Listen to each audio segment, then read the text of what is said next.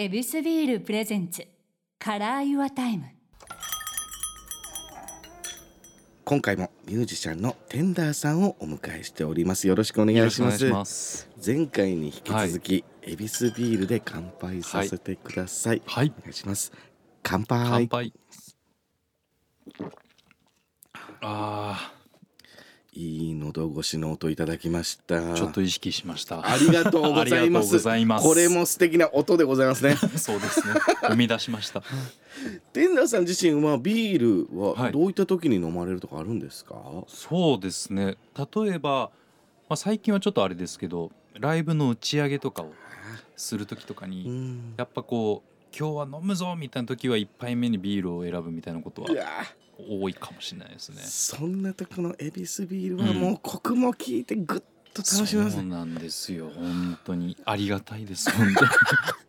そんなテンダーさんですけども、はい。もうフェスに出演されるということですよね。あそうですね。こはいれまた聞いてびっくりです。うん景色とはい。音楽とうん。エビスビール、いやー。この組み合わせという。最高ですよね本当にこれを奏でるってなった時ってやっぱ、はい。えこれ普段でも意識するとこでもあるんですか、その聞いてくださる景色、はいはいはい、はい。はいそしてその聞いてくださる方の状況、うんうんうん。うんそうですね。やっぱり、まあ、それこそ2020年なんかはですね、うん。やっぱいろんなシチュエーションがやっぱすごく生まれたというか配信ライブもそうですし、はい。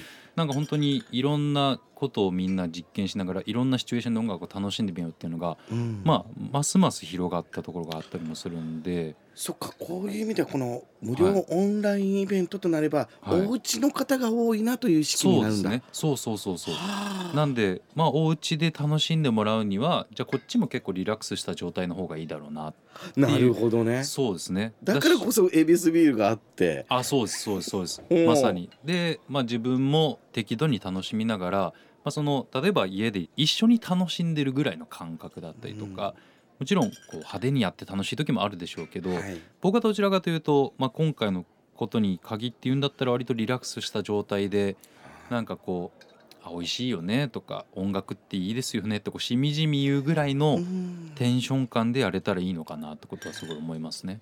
えそういう時ってこのうん、ヘッドホンとうんうん。うん抜いてのスピーカーとまた違うじゃないですか。はいはいはいはい。そうですね。なんかやっぱそこの例えば音のこだわり方だったりもいろいろあると思うんですよ。なんかやっぱこう耳でずっと聞いていて気持ちいい音が流れてるっていう意識もそうだし家だからこそちょっとテンション上がる音楽をじゃあここはかけてやろうとか。だからこそ。そうですね。そうだからこそ。なんでまあそこをあの家で楽しむっていうところを軸にしながらここはあえて家でもちょっとテンション上がっちゃうっていうようなことをたまに仕掛けたりとか。そういうところを軸にしながらなんかこう家で楽しむ方法っていうのをなんかいろいろ音楽で試してるのはあるのかもしれないです。素敵このベースがあってるこのサプライズっていうのもちゃんあとそうですね。あるんですねうん、なんかあったら素敵だ。そうですね。なんかあった方がね何かやりながら見たりとかもやっぱ最近多いじゃないですか。うん。だけどこうそういうところでたまにグッと掴みに行くみたいな。なるほど。気をこっちに引き寄せる。音というのもあるわけですね。うん、なんかそういうまあでもそれは本当例えば生のライブを見たいっていう気持ちが一緒だったりとかもするんで、そういうちょっとしたサプライズであの気持ちを共有することもなんか考えたりしますね。そういうことか。はい。いや今回のこのフェスに関してはこのうん仕事としてオンのテンダーさんで奏でるということですけど、うんうんうんテンダーさん自身のオフってはい。どういった時間を過ごされるんですか？そうですね。でもえーっと出かけるのも好きなんですけど、どちらかというと多分家でのんびりするのがすごい好きなんで、まあそうですね。まあそれこそ本当にあの何も仕事がないっていう時は。うん。まあ、家でちょっとこうお酒をつっついたりだったりもありますし、まあなんか本当にゆっくり映画見たりとか、はい、なんかそういうのが多いのかなって。テンダーさんって何見るんです？映画。映画。いやでもいろいろ見ますよ。なんか本当に SF も好きだし。エイリアンとか見たことなさそうなんですけど。いやいやもう好きですね。なんか。あそうですか？なんかこう最近は割となんかわかんないんですけど怖いの見たくなったりとかたまにへえ。ありますありますなんか。ゾンビのゾの字も感じないです。いやゾンビ意外と好きかもしれない。意外と。なんかこう日常にないものが結構サプライズ好きやから意外とねなるほど。そうですね。そういう意味ででは自分自身のギャップっていうものも探るんだ、あでもそうですね。逆に結構いろんな方が「テンターさんってこうなんかゆったりしたの好きそうですよね」とかはい。もありますけど、まあそういうのももちろん好きだしだけど意外と結構柔軟性はあるというかなんか結構何でも楽しめちゃうんで。そうなんですね。そうですねそういう意味ではこの趣味、コレクションみたいなんてされてたりするんです、コレクションはそうですね。あ最近はちょっと落ち着いちゃったんですけど、はい。一時期あの引っ越しをした時があったんではい。もうなんかやたらと家具を探し回るみたいな時期がなんかはい。あってなんかヴィンテージの家具とかえ。なんかそのアンティークだったりその大きいものでなくてもうん。やっぱ昔使われていたちょっとした小物だったりとかあとこれ何に使うのかよくわかんないけど形かっこいいから買っちゃおうとか。なんかそういうちょっと骨董に近い部分もあるかもしれないですけど。骨董も、はい。まあいろんなロケをやってるんであれですけどそうもですよね。日本とか洋物ってまたこうやって分かれますが、そうですよね。どこなんですかテンダーさん？僕はなんか結構ヨーロッパのものを探るのがなんか好きだったのかもしれないですね。マジっすか？はい。これまた結構ピンキリになってきますね、いやほんと時代背景もそうなんですよね、そんなにもちろん詳しいわけではないんですけれどもえっ、とそれこそ昔のヨーロッパのホテルで使われていた小物だったりとか なんか今の時代に別に用途はそんななくてもなるほど。なんかこう今の時代にだからこそなんかちょっと逆にこういう使い方できそうだったりとかなんかそういうのを意外と探し出すのが結構好きだったり。例えばで言うと小物って何なんですか？あの例えばこの前買ったやつだとえー、となんかガラス細工で作られたうん。なんか真ん中に穴の開いた手のひらに乗るぐらいのちっちゃい台みたいのがあってパッと見た感じ何に使うんだろうなこれみたいな。なんかのパーツでもないしみたいな。確かに穴だけ開いてんぞと。穴だけは開いてるんですよ。ペン立てかな？ああそうかもしれないです。あペン立てかもしれないですね。こんな簡単に答えてるそそんな。いやそうですね。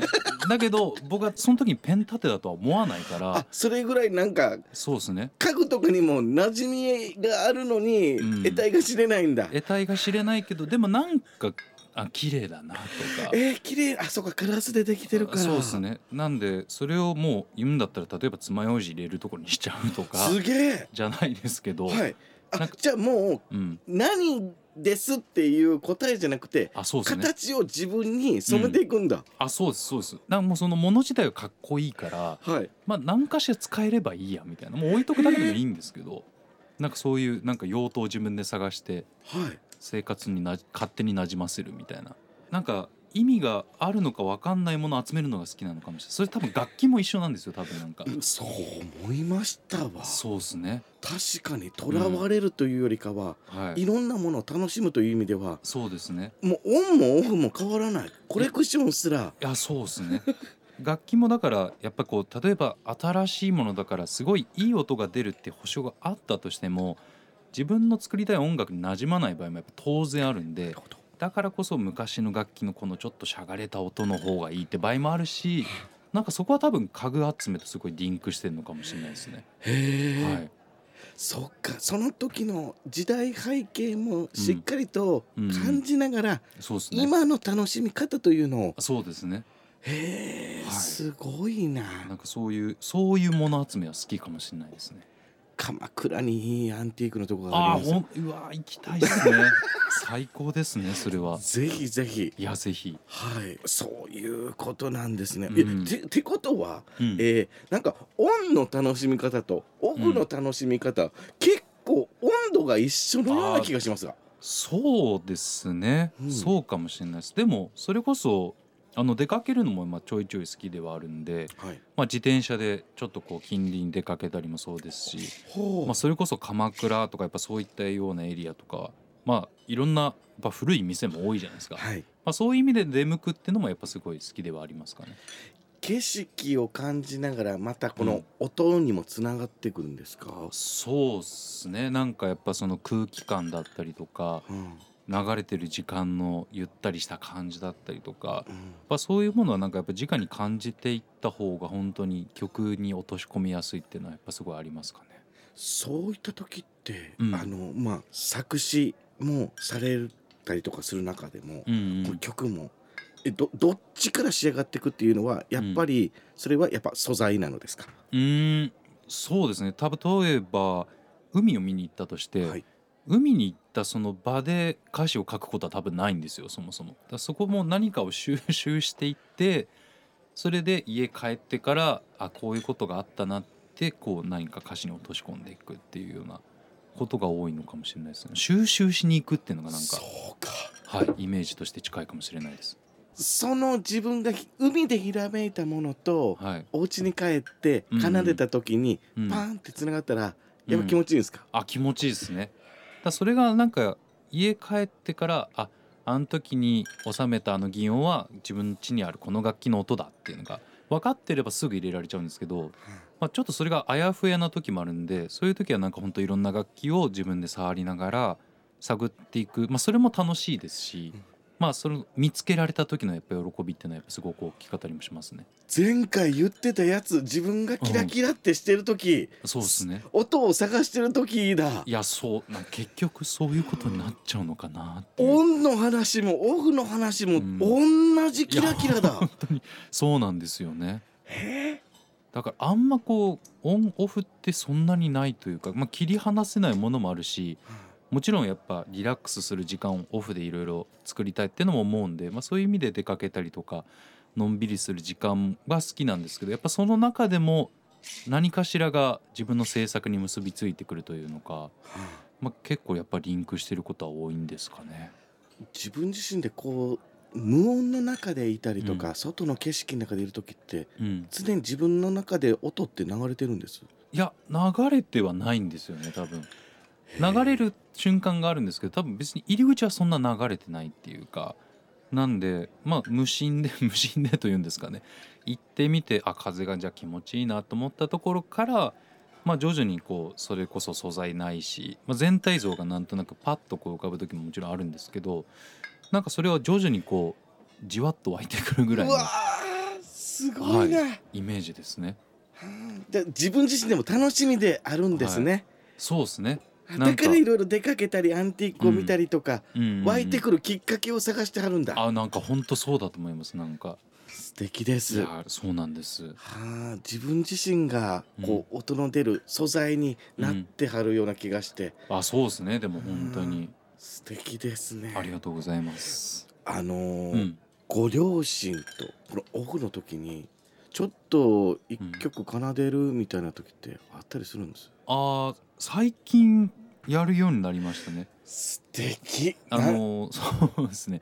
たまに実家に帰るタイミングがあるんですけれども、まあ、うちの母もやっぱ例えば僕があの耳がいいっていうところですごくこう譜面を書いてくれていろいろ頼ってくれる部分もやっぱあったりもするんですけど、まあ、それこそあのちょっとした遊びで、まあ、僕がピアノ弾いて父がベースを弾いて母親がちょっと歌ってっていうのは実家帰るため毎回ではないですけどたまにそれをすあの生徒さんとか歌を教えてる時にちょっとこう披露したりとかたまにやるようになりましたね。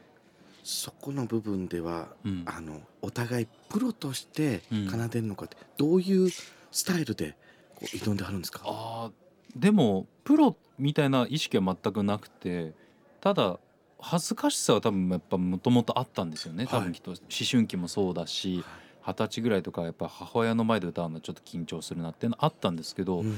まあ今はでもなんかプロとまではいかずともなんか同じ歌い手としてまあこういう歌最近良かったよねとか、まあ、こういうアレンジいいよねとかそういうのをなんかこう何気なくピアノ弾きながらちょっと共有するみたいな。そういうことか。はい。なんか本当そこはある種友達にも近い部分はなんかへえなんかあるのででもそう聞いてるとやっぱりうん。テンダーですね。いや、うん、そうそうなんですかね。そうなんですかうね、ん。もうやっぱりテンダーさんはテンダーだな、まあそういう風に育てられたのかもしれないですね、うん。やっぱなんかね。そうですよ、うん。いや太郎なんだもん。いやそうですね。本当になんかもともとユうスケって名前うちのじいちゃんつけたかったらしいんですけどなんかうちの母親がやっぱ僕を産んで顔見た瞬間に太郎だったらしいんですよね。多分やっぱ母も直感をすごい大事にする人だったんで、うん。まあ、そこは何かこうやっぱ似た部分があるのかなというのか。ゆうすけのゆうは優しいじゃないですか。かなあどうなんですかね。なんかなんかね全然他人のやつが言ってしまいましたけどいやいやいやでもなんか友達みたいな感覚いやいやいやいやでもなんかそうなんかねあのお客さんとかもそうですけど、はい。まあ、周りの友達もそうですけどそういうなんかなんかちょうどいい距離感で入れたらいいなってことはずっと思ってはいて、あフェスもそういう距離感でオンラインの中でつながっていけるのかもしれませんね、そうですね。なんか本当に。めちゃめちゃ楽しみです。いや本当に僕もすごい楽しみです。またこのお店にも遊びに来てくあれますかね。もうぜひとももう足しげく通います。ありがとうございました。ありがとうございます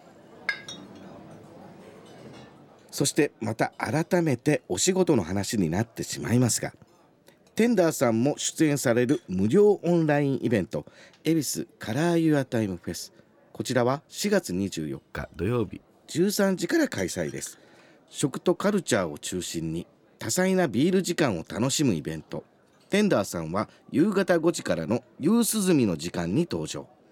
恵比寿を片手に特別なロケーションからライブを披露してくださるそう。奇妙麗太郎さんも出演されます。